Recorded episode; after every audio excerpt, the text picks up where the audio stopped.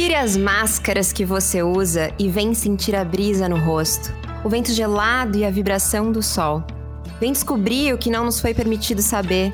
Vem transcender, vem transformar. Vem descobrir e abraçar a nova você. Seja muito bem-vinda à Louva a Deusa. Chegar aos 30 solteira ainda é um tabu na nossa sociedade se você for uma mulher. Mas por hein?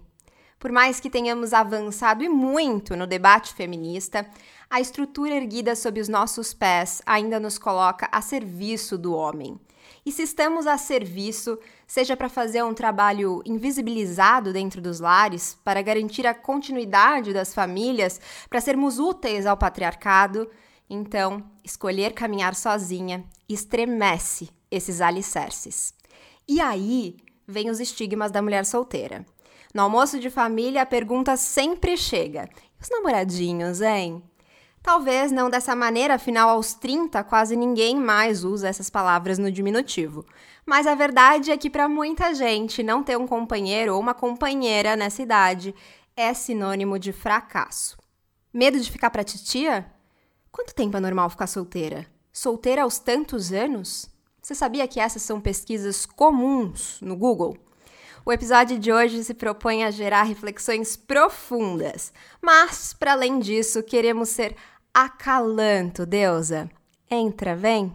Você é a nossa convidada para se aventurar com a gente. Pega o seu chazinho e vem para a roda.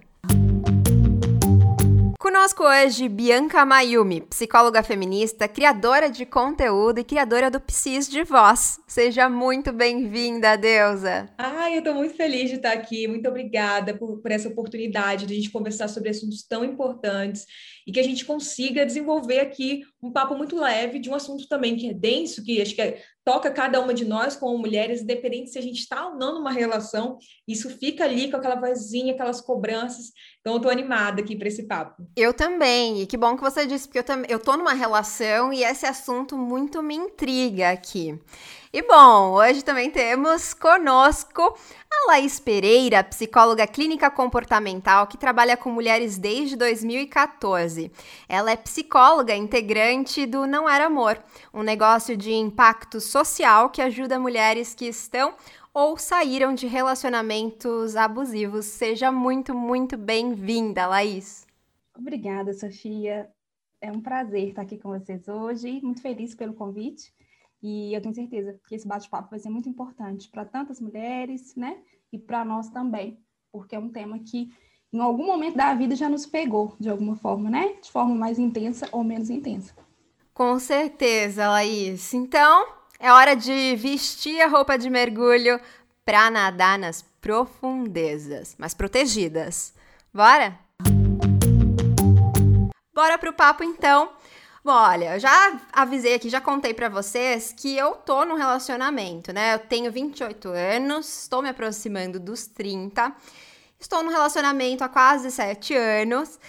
Mas eu, eu até fico me questionando, né? Embora eu não sinta essas pressões diretamente nesse momento, a mim, é, fico pensando até se eu não tô no relacionamento justamente por elas existirem, né?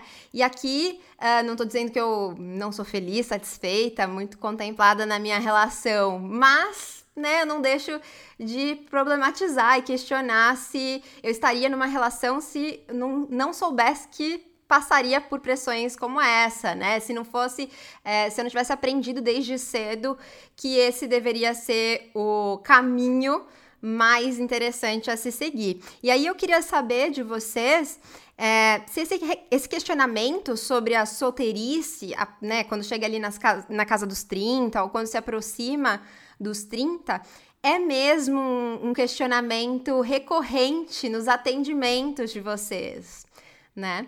Me conta, Laís. É sim, Sofia. É, é um questionamento muito recorrente.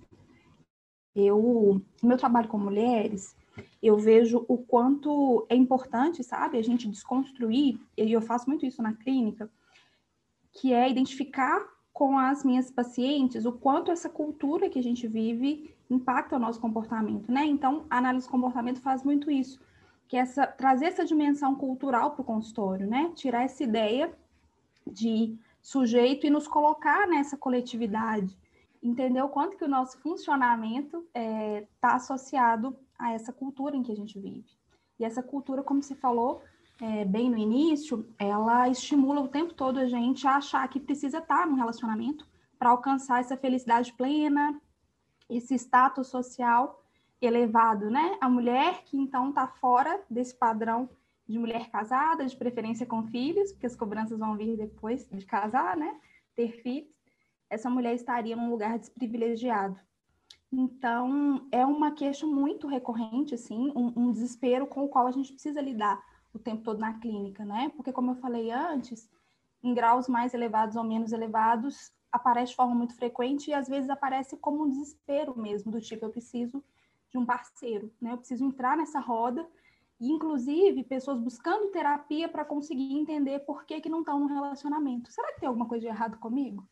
Olha como que isso é sério, né? Nossa, muito, né? E isso explica as buscas na, no Google, né? De é normal, até que idade tá, é normal estar solteira, né? É, a gente, é, elas começam a realmente achar que tem algo de errado com elas. E aí, Bianca, eu queria saber quais que são as queixas mais comuns, assim, quando elas chegam com essas questões, o que, que elas mais relatam? Quais são os medos, receios que elas trazem? Acho que disso que a Laís até trouxe, um ponto importante da gente entender que como mulheres nos ensinam, então assim, não é nada genético, nascemos assim, e a gente como mulher precisa de um homem para, que é isso também, né? É uma questão bem heteronormativa. A gente não é os namoradinhos, não é? Os namoradinhas e namoradinhas os namoradinhos. Você tem que buscar um homem ali para te completar. Então, a gente, como mulher, a gente está sempre, parece que, em busca de alguém ali, nossa metade da laranja, como se isso fosse identitário. Então, quando a gente chega no processo terapêutico, e muitas mulheres vêm falar sobre isso, é muito nesse espaço de qual é o meu problema, algo me falta, é um sentimento ali de caráter, parece, moral com ela. Então, se essa mulher, ela não conseguiu um parceiro, se as pessoas não querem se envolver com ela, ou se ela não quer se envolver com as pessoas, tem algo de errado com a moral dela. Então, ela é desajustada tem algo ali que as pessoas precisam ser consertada. É como se tivesse falha no sistema dela, assim. Isso é muito complicado, porque acaba com a autoestima dessa mulher, com o autoconceito dela, com a autonomia dela, porque ela parece que sempre está querendo algo. E ela nunca vai ser feliz nessa completude, se ela não encontrar essa pessoa perfeita. Que também tem isso, né? As mulheres têm que. Nossa, se esse, esse cara que está do meu lado também não é bacana, o problema sou eu, porque eu tenho que consertar esse homem eu tenho que resolver o problema desse homem. Então, é uma busca, assim, constante para a gente não só ser perfeita com a gente, mas principalmente em relação. Então, quando a gente vê isso, assim, principalmente, que no meu caso, não sei se a Laís também percebe isso nos estudos, é muito esse espaço realmente, assim, eu, para eu me sentir bem, para eu ser bem vista, ser aceita em sociedade, eu preciso estar em relação com alguém, e com alguém muito boa, e eu tenho que ser a pessoa para essa pessoa. Eu tenho que ser a escolhida, a amada, a enfim, assim, é um lugar ali bem relacional, complexo. Valesca Zanello já traz isso, né, do dispositivo amoroso, e isso é muito complicado, porque é toda uma estrutura social para amoroso, estou numa relação para depois ser mãe, que também é um outro papel muito visto para a gente como mulher. Então, acho que é um caminhozinho que se traça para a gente que a gente não pode desviar, ser desviante, né? Bianca, explica pra gente que não conhece esse conceito, que é o dispositivo amoroso? Perfeito. Então, Valesca Zanella, uma psicóloga, doutora, é, ela vem com um, um, movimento muito de entender que é isso que eu falei, é social. A gente aprende o que é ser homem, o que é ser mulher, o que é ser menina, coisa de menina e coisa de menino, né? E a gente, como mulher, desde criança, meninas, a gente aprende a brincar de boneca, a tratar aquela relação ali. Então, eu sou a Barbie, estou tendo que namorar com quem? A princesa em busca do príncipe encantado, que vai salvar a minha vida. Então, a gente cresce com vários desses dispositivos aí, né, sendo lançados. E esses dispositivos, ela fala que são normalmente estruturas, formas que fazem com que a gente tenta seguir. Então, para a gente, como mulher, o dispositivo amoroso e o, da, e o materno. Então, a gente tenta sempre estar tá em relação, amando, sendo amada e maternando, tanto como mães, mas também outros vínculos. Então, é isso, assim, se a gente for pensar, a tia, a gente sempre tem a tia da escola, é todo sempre um cuidado, um amar, um me entregar para as relações ali muito mais do que para mim. Eu não posso olhar para mim eu olho sempre para o outro, porque senão eu sou uma mulher egoísta. A gente não pode ser egoísta. A gente não pode ser a solteirona, a bruxa, né? Que onde se colocava, as mulheres que deviantes eram bruxas. Então não pode ser nada disso. E aí é um pouco disso. Já os homens, esse dispositivo é da eficácia. Eu tenho que ser o cara que trabalha demais, pego várias meninas. Então, olha como que é complexo, né? O homem de 30 anos que está pegando geral, não se vincula, é o garanhão. Nossa, incrível, todo mundo quer ficar com ele. Ele é super bem sucedido entre o grupo da roda dos homens ali, trai a mulher, enfim, não se vincula a ninguém, porque ele está sendo eficaz. Ele está conseguindo isso que ele precisa.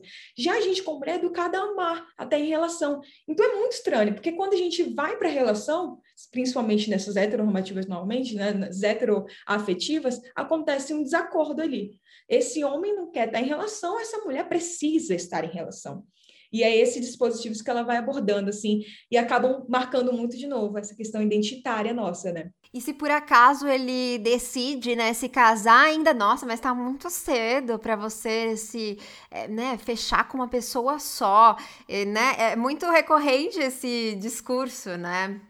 Os casamentos, aquele game over, né? O cara lá naquele bolo em cima do casamento, sendo é. puxado, arrastado. Às vezes amarrado. Tipo, é, realmente a gente precisa olhar com carinho para isso. E até vocês trouxeram é, a questão do ser mãe. E eu fico pensando se esse essa pressão toda para que a gente que a gente sente, né, chegando nos 30, não está muito relacionada à questão da reprodução, né? E a questão da fertilidade, porque ali nos 20 quando a gente tá com a fertilidade bombando, né? Ou a gente é, é vista como um símbolo de fertilidade, aí começa a pressão para que a gente já esteja num relacionamento. Conforme os anos vão passando, me parece que é como se a gente tivesse que correr atrás dessa data de validade aí que nós temos, né? Para sermos mulheres, para sermos validadas enquanto mulheres, né?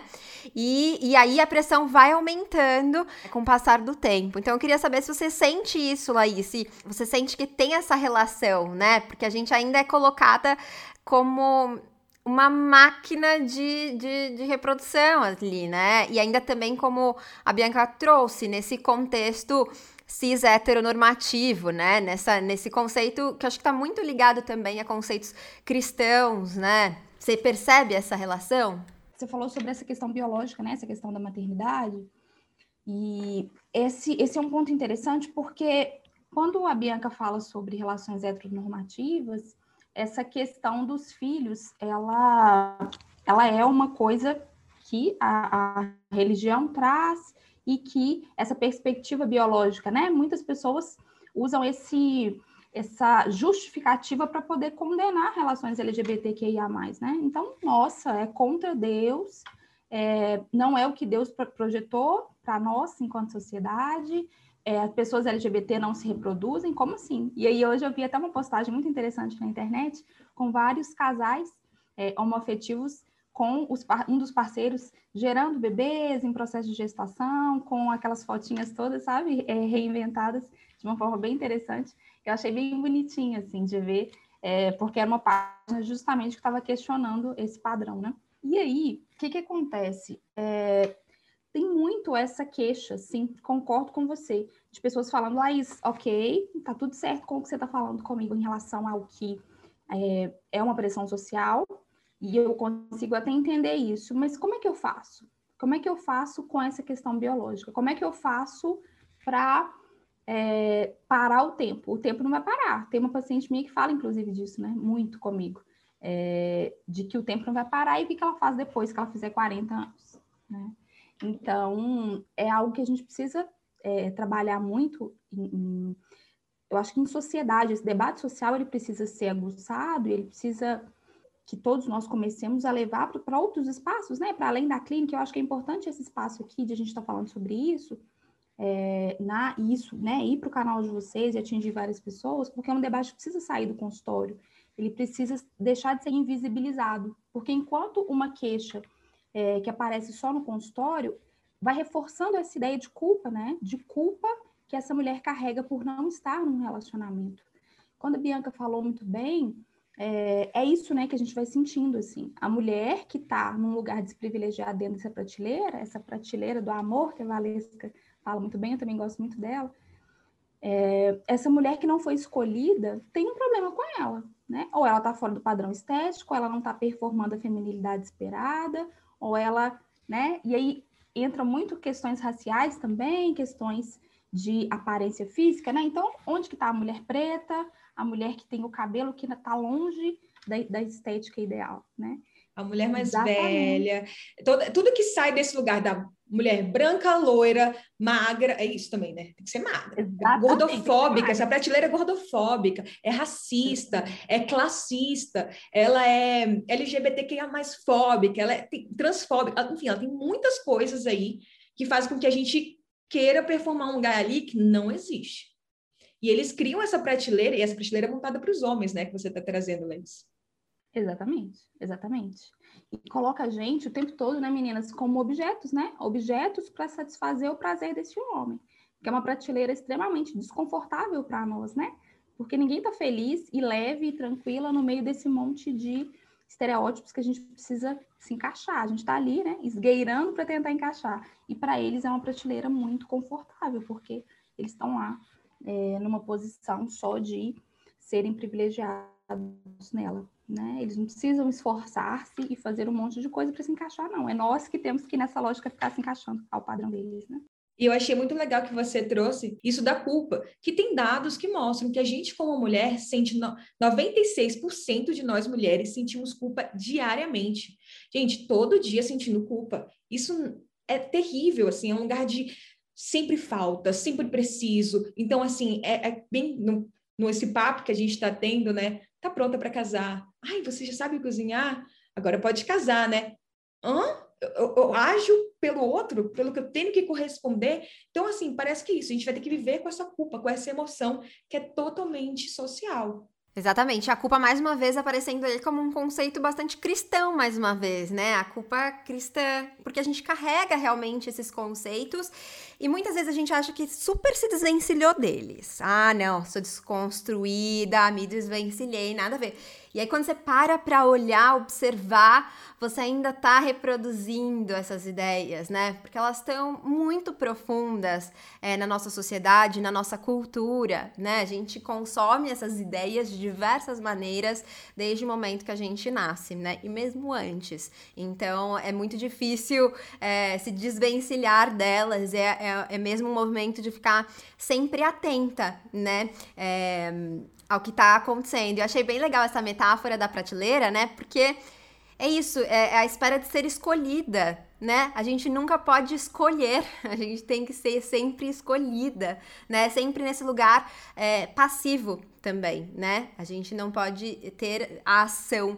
E é muito interessante que, mesmo que agora talvez muitas das nossas ouvintes estejam, pensando, não, mas eu já não sou feminista, isso não acontece comigo. Mas quando você para para ampliar também essa reflexão é, para questões talvez mais sutis do seu dia a dia, que não estejam tão escancaradas, é muito provável que você encontre também esse lugar, né? Mas aí é, eu queria voltar um pouquinho no que a Bianca falou uh, há um tempo atrás. Você começou a falar sobre as bruxonas, sobre as solteironas, e eu vi um post no Instagram que você falava exatamente sobre isso, né, num, num recorte ali histórico e cultural. Então você trazia que nos séculos 19 e 20 tinha um combate às solteironas. E eu queria pedir para você trazer um pouquinho essa explicação para gente, como que, como que se deu isso.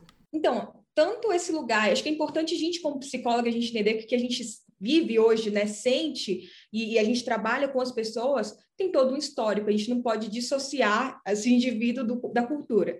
Então, todo esse histórico, quando a gente percebe, principalmente essa questão para a gente como mulheres, casamento, vem disso, lá de trás, essa caça, né, as bruxas, caças solteironas, era muito no movimento que beneficiava bastante Estado e igreja, que, que a gente vê que estão lado a lado. Essa questão de, ai, ah, não, não vamos misturar as coisas, acaba misturando muito. Então, lá atrás, o que acontecia? É, eles acabavam principalmente, não só no negócio de ir para a moral, que a gente falou, perdão, né? A gente, como mulher, precisa perdoar demais, precisa se doar demais, a culpa lá. Isso vinha muito nesse lugar, principalmente da igreja. Mas quem se casava lá nesses séculos, 18, 19, eles ganhavam alguns privilégios políticos. Então, principalmente, é, até quando isso, se a gente for pensar em Portugal, como chegou aqui no Brasil, as mulheres, os homens que eram escravos, escravizados, eles acabavam, quem se casava e seguia a religião, né, os indígenas também, conseguiam os privilégios, que a gente, vamos combinar, de privilégio não tem nada, assim, era, na verdade, uma questão de podação de direitos básicos, que eles falavam assim, estou te privilegiando por isso. E aí, então, nesse lugar ali, principalmente, então, como a gente vem, Brasil, veio com muitas questões, muitas marcas europeias dessa época, por conta dessa nem, nem podemos chamar de colonização, que eu acho que é problemático isso também, mas enfim, é, a gente veio aprendendo algumas coisas, porque lá em Portugal, então, quando eles iam fazendo isso dos privilégios e tudo mais, davam oportunidades políticas, também veio uma onda muito grande de tentar na literatura fazer com que essas mulheres que então estavam sendo indo para esse patrimônio, como se fosse um patrimônio, objeto desses homens, elas foram lendo muitas muitos romances. E qual o perigo desse romance? Desse, dessa, desse amor romântico que se vende. Então, a mulher vai encontrar esse cara incrível que vai fazer. Então você fala: ó, peraí, estou sendo beneficiada aqui com essa parte mais política. Moralmente, a igreja está falando que eu estou indo bem. E eu ainda tenho esses tantos de romance falando que é o meu futuro. É esse o meu caminho como mulher. Você meio que vai construindo isso. E isso vai se passando. Então, até hoje, por exemplo, aquela Andressa Urati, Urati, não sei. Sim, sim, sim. Outro dia, o marido dela colocou um post com ela e falou assim: minha posse, minha propriedade. E ela falou toda sua. E ele assim: se todas as mulheres agissem dessa forma e fossem submissas aos homens, é, o mundo seria mais fácil. Mais fácil para os homens, né? Porque, de novo, a gente sendo silenciada, a gente nesse lugar ali de passividade. E isso foi acontecendo né, histórico. A gente fala, ah, isso ficou nos anos 8, né, século XVIII, século XIX, ficou coisa nenhuma. E a gente está vendo isso muito bem agora com o Brasil. O que está acontecendo hoje no Brasil, principalmente essa questão dos extremismos, de estar num lugar conservador, é perigoso demais. A gente tem que ficar muito alerta, porque vamos, a gente está vendo o número da, da, do, da Maria, casos de Maria da Penha acontecendo em alta agora. Por qual motivo? Porque as pessoas se sentem mais seguras de fazer isso acontecendo. Tais ideologias, que se falam tanto sobre ideologia, estão voltando à tona. E isso, de novo, a gente tem que estar aqui muito consciente. Acho que por isso que a gente, na psicologia, né, a gente também tem, como eu falei, a gente tem que estar posicionado aqui, a gente tem que estar falando sobre isso, porque o nosso sentir, o nosso relacionar, ele tem todo um, contexto para isso estar acontecendo. Então, quando você me fala assim, ah, lá atrás acontecia essa caça às solteironas, isso acontece até hoje com essas piadinhas que se entende como piada, né? E aí vai ficar para titia? Ninguém te quer? Isso é coisa para é porque alguma coisa tem de errado aí com você, né? Só mudou o formato, né, Bianca? Exatamente. Cobrança, né? Exatamente. E às vezes é tão violento quanto. Às vezes não, muitas vezes é tão violento quanto, né? E esse, esse, essa, o que você disse sobre a Andressa Urach, a gente até fez um post muito questionado, inclusive. Recebi vários directs falando: ah, mas que você gastou tempo falando sobre isso? Ela muda de ideia a cada, a cada instante. E aí eu, eu respondi a todas essas mensagens dizendo que, olha. Embora ela tenha dado essa oportunidade da gente falar a respeito, porque ela também fez um post, né, no, no Instagram dela falando que ela era realmente é, submissa e que todas deveríamos ser, não é para ela, né? É para essa explicação é para tantas outras mulheres que talvez se sintam na obrigação de ser submissas e por isso estejam sujeitas a uma série de violências, né?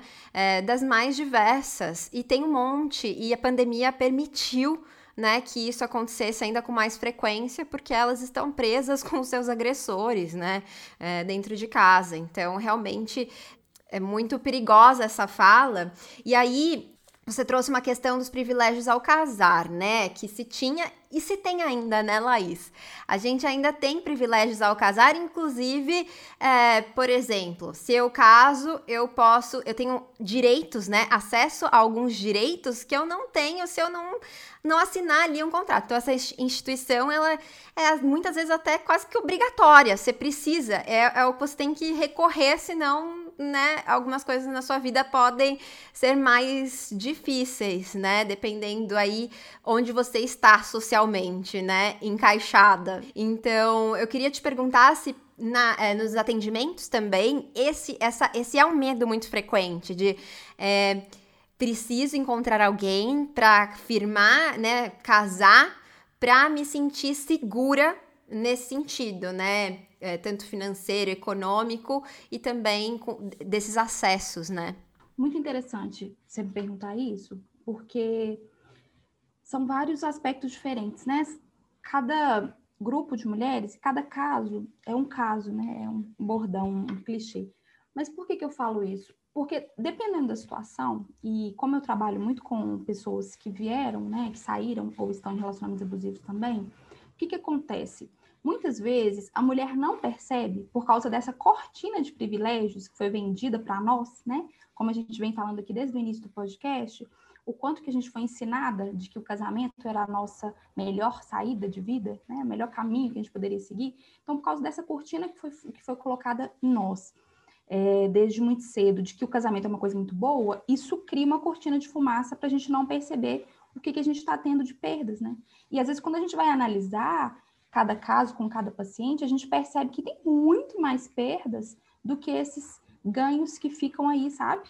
é, sendo colocados. E às vezes esse parceiro, se for, no caso, um parceiro abusivo, ele vai utilizar disso, ele vai utilizar dessa história dos privilégios para fazer com que essa mulher vítima tenha né, esse medo de sair. É como se ela olhasse e falasse: Meu Deus, a vida lá fora vai ser muito mais difícil. E às vezes não é.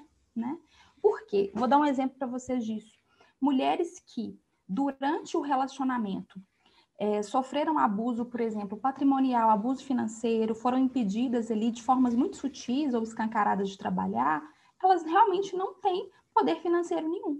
Mas elas não conseguem entender, e aos poucos, às vezes, elas vão entendendo justamente é, em terapia e né, com a ajuda de, de, apoio social, e às vezes precisa de alguém de fora, uma amiga, um parente, olhar e falar assim: peraí, mas você lembra de quem você era antes desse casamento? Você lembra que você trabalhava, que você tinha renda? e ela consegue ir lembrando de que o tempo que ela ficou ali fora do mercado de trabalho tem a ver com relacionamento. O tempo que ela ficou sem ganhar dinheiro tem a ver com relacionamento. Então, peraí, qual que é o ganho que ela teve real em relação às finanças no nesse casamento, né? Então, ela teve um monte de perdas da identidade de quem ela era antes, da vida que estava sendo construída e trocou, entre aspas, tudo isso pelo é, por estar num relacionamento, né? Isso é um fator importante que a gente percebe muito que às vezes acaba sendo um obstáculo para a saída dessa mulher de relações que já estão muito adoecidas, né? Relações abusivas, muito difíceis, mas que essa crença de que o casamento é melhor do que estar sozinha, ah, eu prefiro então estar tá com ele e ah, não, tá, o abuso tá sutil, não tá tão grave assim, ele nem me bate, né? Não, é só o jeitinho dele mesmo de às vezes me xingar. E vamos lá. É melhor estar tá com ele do que enfrentar todo esse mundo lá fora, né? E cria-se essa, essa ideia de que o homem está ali e com ele vai ser mais fácil, porque ele está protegendo. Então, são muitas informações sociais que a gente recebe dessa cultura e que vão formando um conjunto de crenças muito complexas, né? E que a gente precisa é, batalhar para combater. Como Sofia falou, como Bianca falou desde o início, né, gente? É, é um desafio diário combater essas crenças, porque elas estão bem enraizadas, né? eu fiquei um pouco emocionada quando você falou, Laís, porque eu já atendi no NAFAVID, que é o Núcleo de Atendimento a Familiares e Autores de Violência Doméstica. E veio um caso, assim, eu lembro de uma fala, essa fala me marca até hoje, de uma mulher que, que, que denunciou esse homem, porque nesse lugar as pessoas vão, a partir da denúncia pra, da Lei Maria da Penha, denunciou o, o ex-companheiro, e esse cara sumiu e ela ficou com sete filhos. E como você falou, há uma história para ela não ter desenvolvido várias habilidades, não ter o currículo cheio de coisas para ser empregada hoje em dia. E muito por causa de uma relação. E eu lembro dela falando assim: é, era, eu preferia estar ainda naquela relação, sofrendo todas aquelas violências e a ver meu, meu filho pedindo leite e eu não ter o que dar. Então, olha quanto que é cruel isso, assim. A gente está falando de vários, acho que vários recortes mesmo de um relacionamento, ainda mais no que a gente vive hoje no cotidiano que vem disso, né? Desde essa cobrança, você tem que estar no relacionamento independente do que aconteça. Esteja. Parece que é mais seguro, só que normalmente não. A gente tem dados para isso. Pelo contrário, o lugar mais perigoso para a gente, como mulher, sofrer violência é dentro de casa. Então, o que está acontecendo? Que casa é essa? Que ambiente? Que lar é esse? Que família é essa que se prega tanto que na prática a gente como mulher está sofrendo diariamente, está sendo violentada diariamente, assim, está morrendo diariamente, assim. Então, para mim é meio complexo, acho que esses assuntos que a gente fala na teoria é lindo, né? Esteja numa relação, mulher, namore, não fique solteirona Até os 30 você tem que estar tá muito bem casada. Mas na prática, a gente está todo dia sofrendo por causa dessas relações aí que se pregam como maravilhosas e lindas, né?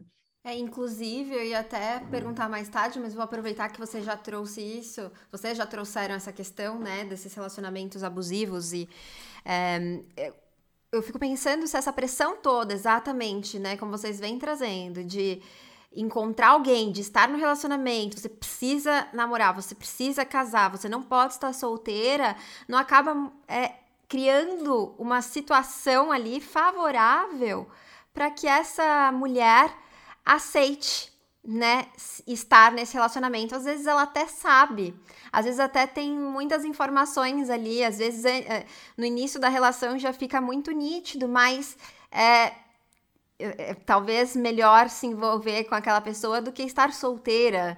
É, você percebe isso, Laís? Você que trabalha diretamente é, lá no Não Era Amor com esse assunto, com essa temática? É, quando a gente fala de relacionamento abusivo, até é, demoraria, de poderia ficar falando só sobre isso aqui, né? E não quero ser rasa ao falar sobre, porque são muitos os fatores, né? Muitos os fatores que fazem cada mulher permanecer e ter mais dificuldade de sair de uma situação de violência, né? Por isso que a gente tem que sempre ter um olhar individualizado para entender qual que é o contexto e o que está mantendo é, aquela vítima ali, né? Não tem um padrão único de, ai, fulana fica só... Porque tem muitas mulheres que, por exemplo, não têm dependência financeira, mas ficam por outros motivos, né? Então, cada mulher vai ter ali a sua... É, o seu fator de permanência, aquilo que está fazendo com que ela fique mais tempo ali no abuso, né? Mas isso que você falou sobre essa pressão social, a relação disso com a permanência é muito interessante porque é, uma parte das mulheres, sim, uma parte das mulheres, mesmo atingindo um nível de consciência, ou mesmo percebendo ali no, no início alguns sinais um pouco complicados, prefere deixar passar por causa, sim, desse fator de pensar é melhor eu ter alguém. Dois, por pensar que esse homem vai mudar, então a esperança atua muito fortemente, né? Ah, não, ele muda, depois que casar melhora. Ah, não, tenha paciência. E aí a sociedade de novo dizendo para essa mulher: você consegue, boba, e aos poucos mudando ele. Você consegue, aos poucos, com muita paciência e muito cuidado, dando carinho, quebrar essas amarras dele. Então, de novo, o discurso social de que essa mulher vai conseguir consertar esse homem e ativando a esperança nela. Continua que vai dar tudo certo. Só que essa mesma sociedade, na hora que essa mulher está lá acuada e pensando assim, eu preciso sair daqui porque não está dando, a sociedade culpa essa mulher.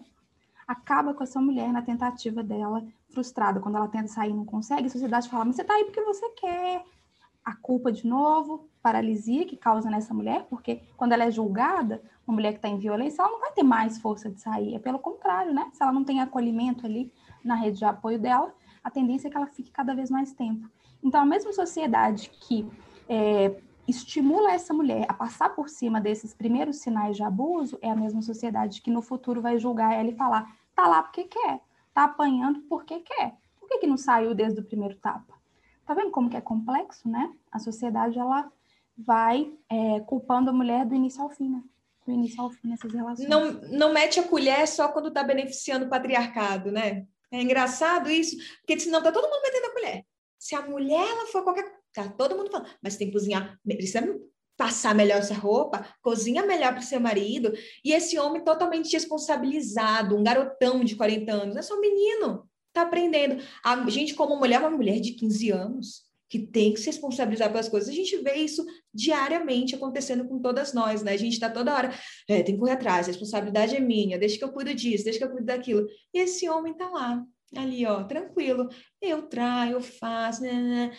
E a gente. E, e eu, eu, acho que é importante sinalizar aqui, né? As pessoas às vezes vão no meu perfil e falam: Bianca, você odeia os homens, quer fim aos homens. Eu falo: não, gente, não é os homens em si, é a forma como a gente cresceu aprendendo o que é ser homem e o que é ser mulher. Ou seja, que é importante a gente entender. Tem uma vez até que eu fiz um vídeo, não é nem todos os homens, que as pessoas falam, nem todo homem é assim. Sim, que a gente acho que é importante de falar, né? Que a gente está trazendo aqui é o que historicamente, culturalmente, fomos aprendendo o que é ser mulher, o que é ser homem em relação. E que, que bom que isso pode mudar, e que bom que a gente está falando sobre isso. A gente, como psicóloga, acredita muito na mudança, senão a gente não seria psicóloga também, né? que é para tentar entender e ver se relacionar de outras formas mais saudáveis do que a gente vem atualmente, tá? Não é isso aí que a gente está falando, não é ódio aos homens ou coisa nesse sentido, acho que é importante sinalizar. Exatamente, Sim. né, Bianca? A gente não está generalizando, né? E, e, é bem interessante perceber que os homens que estão é, em relações e mulheres que estão em relações e que a gente percebe que tem um padrão mais saudável, que estão buscando essa saúde diariamente, são pessoas que estão bem mais descoladas disso que a gente está falando aqui, né? Elas não estão lá querendo competir com a parceira ou exigindo que essa parceira satisfaça o prazer deles, está uma coisa muito mais equilibrada, né? Então, indica para a gente muito na prática, não só na teoria, de que o caminho é, é tentar fazer sempre práticas mais distantes, né? Dessa desses papéis aí tão engessados socialmente. Muito interessante. Eu estava aqui enquanto vocês falavam, eu lembrei de um acontecido agora, no final de semana, fui visitar meus avós, que fazia um tempo que eu não visitava. É, e aí enfim, várias observações que a gente podia trazer para cá, né? Um exemplo é, que vocês falaram, né, que a mulher tá a vida inteira, ah, mas ele é só um garotinho. Meu, meu avô é um garotinho de oitenta e tantos anos, né? Que sentou ali à mesa para fazer o seu lanchinho e aí, mas cadê o leite? Pra minha avó, né? Ela falou, mas você não falou que queria leite? Aí ele, como se ela tivesse que ainda por cima adivinhar que ele queria leite quente, né? E aí ele falou, ela falou, mas só tem, ele tá frio aqui, precisa esquentar. Aí ele falou, então esquenta né? E ela foi lá e esquentou. Eu fui na cozinha acompanhando ela e falando, vó, se fosse eu, já não imagina que eu colocava ele para esquentar o próprio leite. Como assim, vó? A essa altura ela. É, e aí, né, dando as desculpas por ele também, né? E, e aí eu também lembrei que nesse mesmo encontro, em um dado momento a gente estava conversando sobre, sobre um rapaz, né, que a gente conhece, e que teve alguns desafios na vida e aí, em algum momento, a minha avó falou: Ah, mas agora ele arranjou uma mulher evangélica e ela colocou ele na linha, né? Então vem essa ideia que vocês trouxeram de que a mulher ela tem é, essa função, inclusive, de endireitar, de domar, enfim, seja lá o que for, a responsabilidade, né, sobre essa, sobre esses garotinhos de independente idade, né? Por agora, tem um quadro que vai ajudar a desmistificar é, todos esses mitos a respeito da solteirice aos 30. Então vamos pro Derrubando Mitos. Bom, nesse quadro que a gente vai trazer de vez em quando aqui para você, ouvinta, a ideia é facilitar a nossa conversa e simplificar, né? Trazer de forma simples essas informações. Eu trouxe alguns mitos aqui, não sei se são mitos ou são verdades. Vou trazer algumas afirmações aqui e aí eu vou pedir para as nossas convidadas dizerem se é mito ou verdade. Estar solteira aos 30 é um alerta? Ou seja, quando a gente chega ali na cidade solteira, quer dizer que estamos fadadas a uma vida inteira de solteirice, Bianca?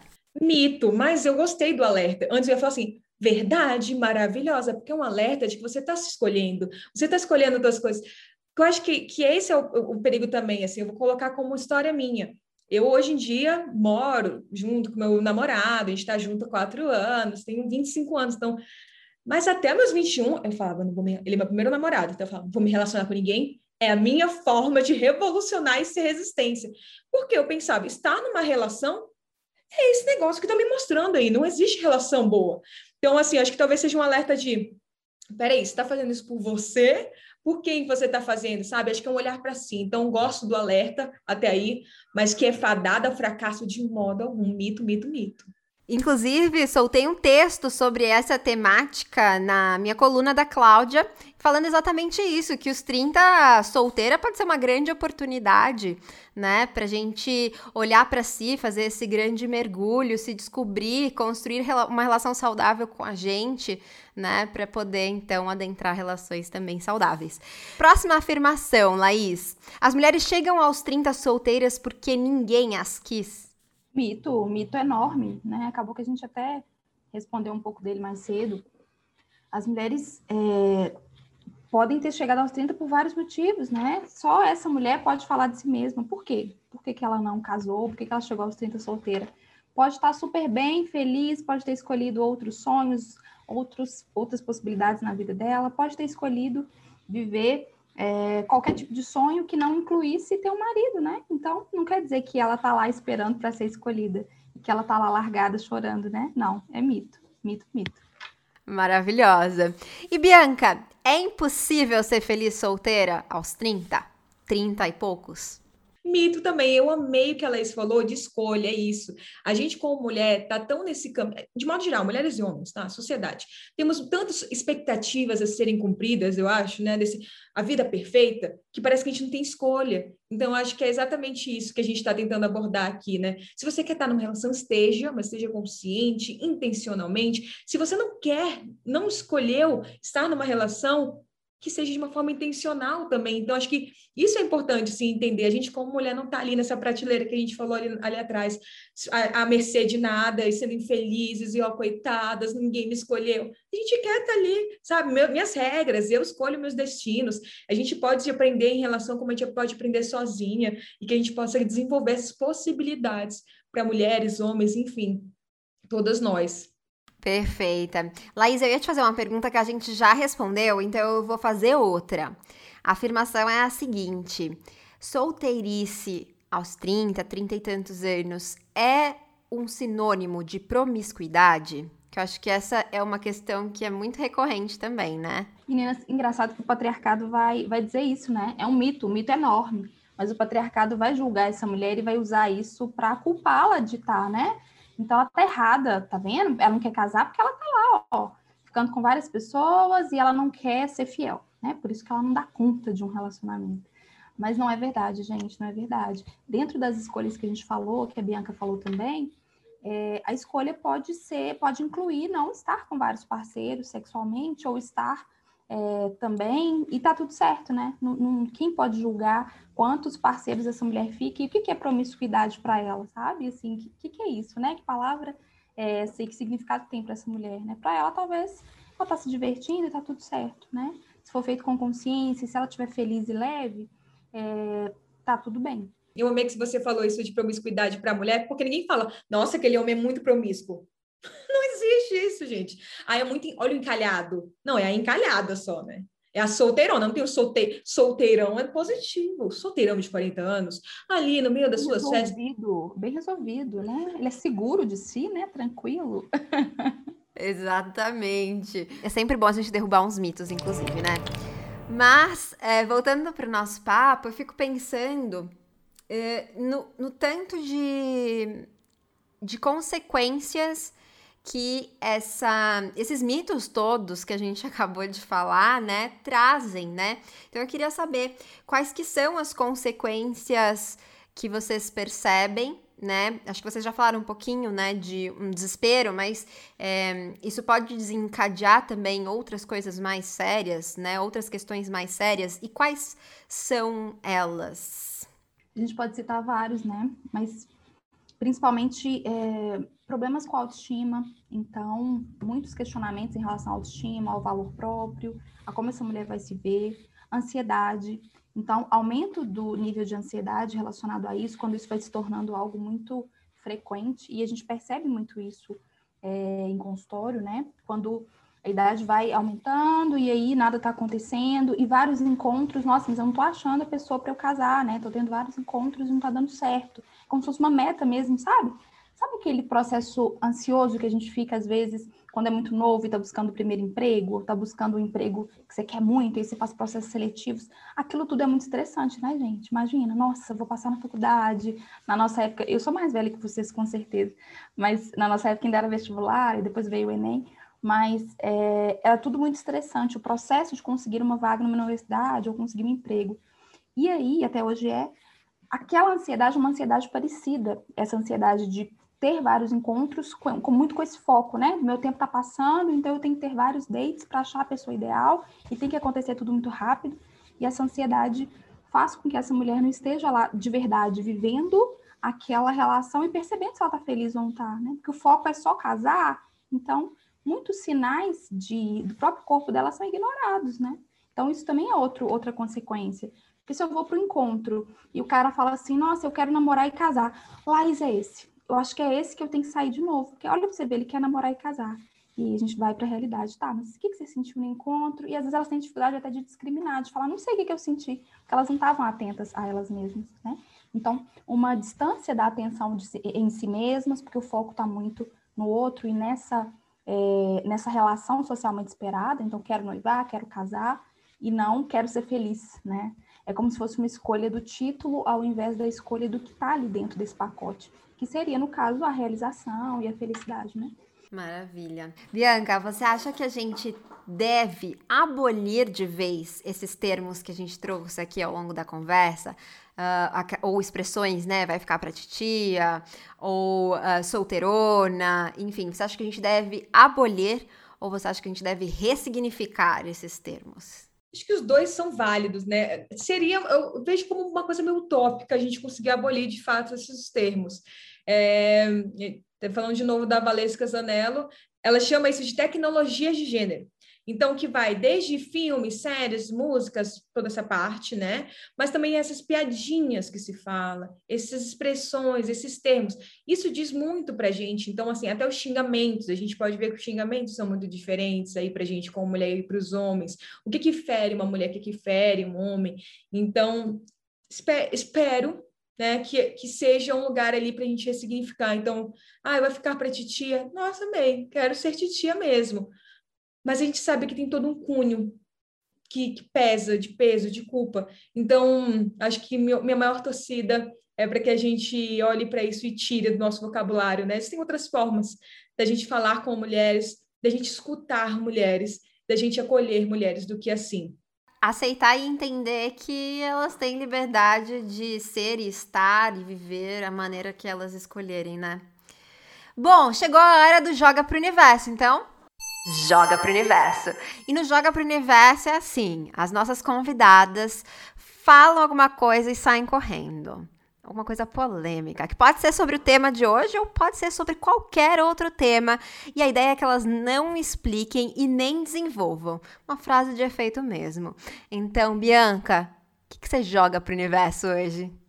Tô até nervosa aqui, pera lá. Então, assim, o que, que eu pensei dessa nossa conversa é, principalmente conversando com a Laís, fiquei bem tocada de ver uma outra psicóloga. Tenho amigas psicólogas que andam comigo assim, mas vendo outras mulheres que eu não conhecia também nessa mesma perspectiva, então vou jogar aqui. Que a psicologia seja cada vez menos neutra, mais política, engajada, consciente da nossa cultura, do machismo, de classe, raça, é, da comunidade. Hoje a gente está gravando no dia do orgulho LGBTQIA, então que a gente seja cada vez mais inclusivo e menos neutro nesse, nesse momento, mais política.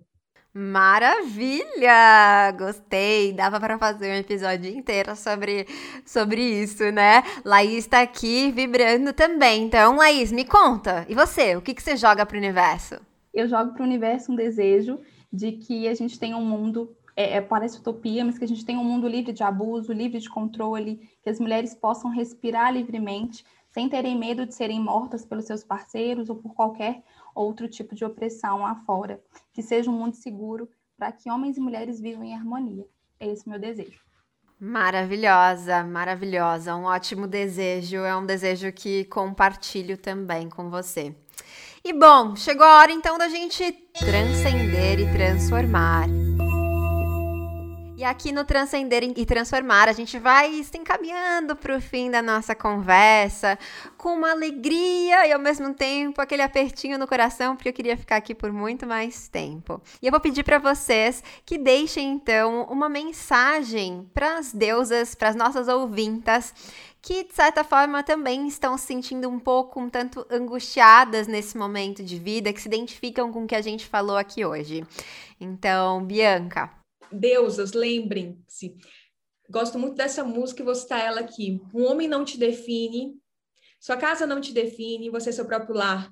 E eu acho que é essa busca que a gente está tentando agora desenvolver como coletivo, como mulheres, que cada uma encontre seu próprio lar em si, e quando estiver tão aconchegada consigo, que possa olhar para essas relações, independente de qual seja, familiar, namoro, casamento, amizades, a gente está tão cansada de ter que dar conta de tudo, a gente não precisa dar. E eu espero que vocês sejam suas próprias deusas, que vocês se coloquem no seu próprio altar aí e cuidem de si, se protejam nesse momento que está tão cruel com a gente, está tão perigoso e que a gente siga juntas, porque isso é importante também. Vamos continuar nos escutando, nos acolhendo, que nem a Laís falou anteriormente a gente, quando a gente está numa relação abusiva, é, a gente precisa desse apoio e que a gente seja apoio umas para as outras. Então, eu acho que é nesse caminho, assim, a gente como mulher cada vez mais unida e olhando para a gente também, reconhecendo nossas histórias. E adorei aqui reconhecer a mim e tantas histórias com você ao longo desse episódio. Muito obrigada, Bianca, pela presença. Adorei te conhecer aqui um pouquinho a mais. É, se você puder deixar também para as nossas ouvintas os seus arrobas, enfim, como que elas chegam até o Piscis de Voz. Olha, eu tenho dois perfis, eu tenho o arroba psi.bianca, que é o meu, que eu falo sobre psicologia, gênero, saúde mental, então para gente com mulher, mas eu tenho também um, um Instagram mais para outras psicólogas, que é o Psi de Voz, então vocês também podem acompanhar, e eu tenho meu podcast, que é o Mulher de Voz, então no de voz aqui, porque é isso, assim, a gente tem que dar voz pra gente, chega de silenciarem a gente, vamos lutar, né, e resistir para nossa existência aqui. Maravilhosa, muito obrigada. Laís, e você? Me conta, qual que é a sua mensagem para as nossas ouvintas? Quem estiver ouvindo, meninas, mulheres maravilhosas, deusas, eu queria falar para vocês que sempre que vocês escolherem um caminho de liberdade que não inclua é, o outro, não inclua o desejo do outro, que não agrade o outro, vai haver críticas, vão haver muitas oposições. Mas a primeira pessoa que precisa estar confortável é você mesma. Então não espere apaziguar tudo ao seu redor para poder tomar sua decisão. Vai lá e faz, porque mesmo que as pessoas ao seu redor não fiquem satisfeitas, o importante é que você vai estar feliz com a sua decisão e essa voz interna vai te fortalecer, né? É como se, como a gente fala na autocompaixão, aquela sensação de segurar a própria mão e sentir que não está sozinha, porque você está acompanhada de você mesmo, né? E a partir daquele momento você se tornou uma boa companhia para si mesmo. Ai, que lindeza! Tocou aqui o fundo do meu coração. Gratidão, gratidão, Laís. Foi um prazer também enorme te ter aqui hoje. Quero também pedir para que você deixe pra gente o arroba, enfim, como a gente chega até você. Muito obrigada, Sofia. Foi um prazer estar aqui hoje com você, com a Bianca. Foi muito enriquecedor para mim. O coraçãozinho ficou bem mais quentinho nessa segunda-feira fria aqui de BH. E os arrobas, o projeto da Não Era Amor é arroba não era amor underline e o meu perfil pessoal como psicóloga é o psicóloga Laís Pereira. Maravilhosas! Foi uma delícia esse papo, um verdadeiro acalanto, aquele abraço que aquece a alma. Sou muito, muito grata. Querida ouvinta, eu desejo a você liberdade, independência e o aconchego gostoso das parcerias da vida, sejam elas com outros ou com você mesma. Viva o meu, o seu, o nosso prazer. E até a próxima!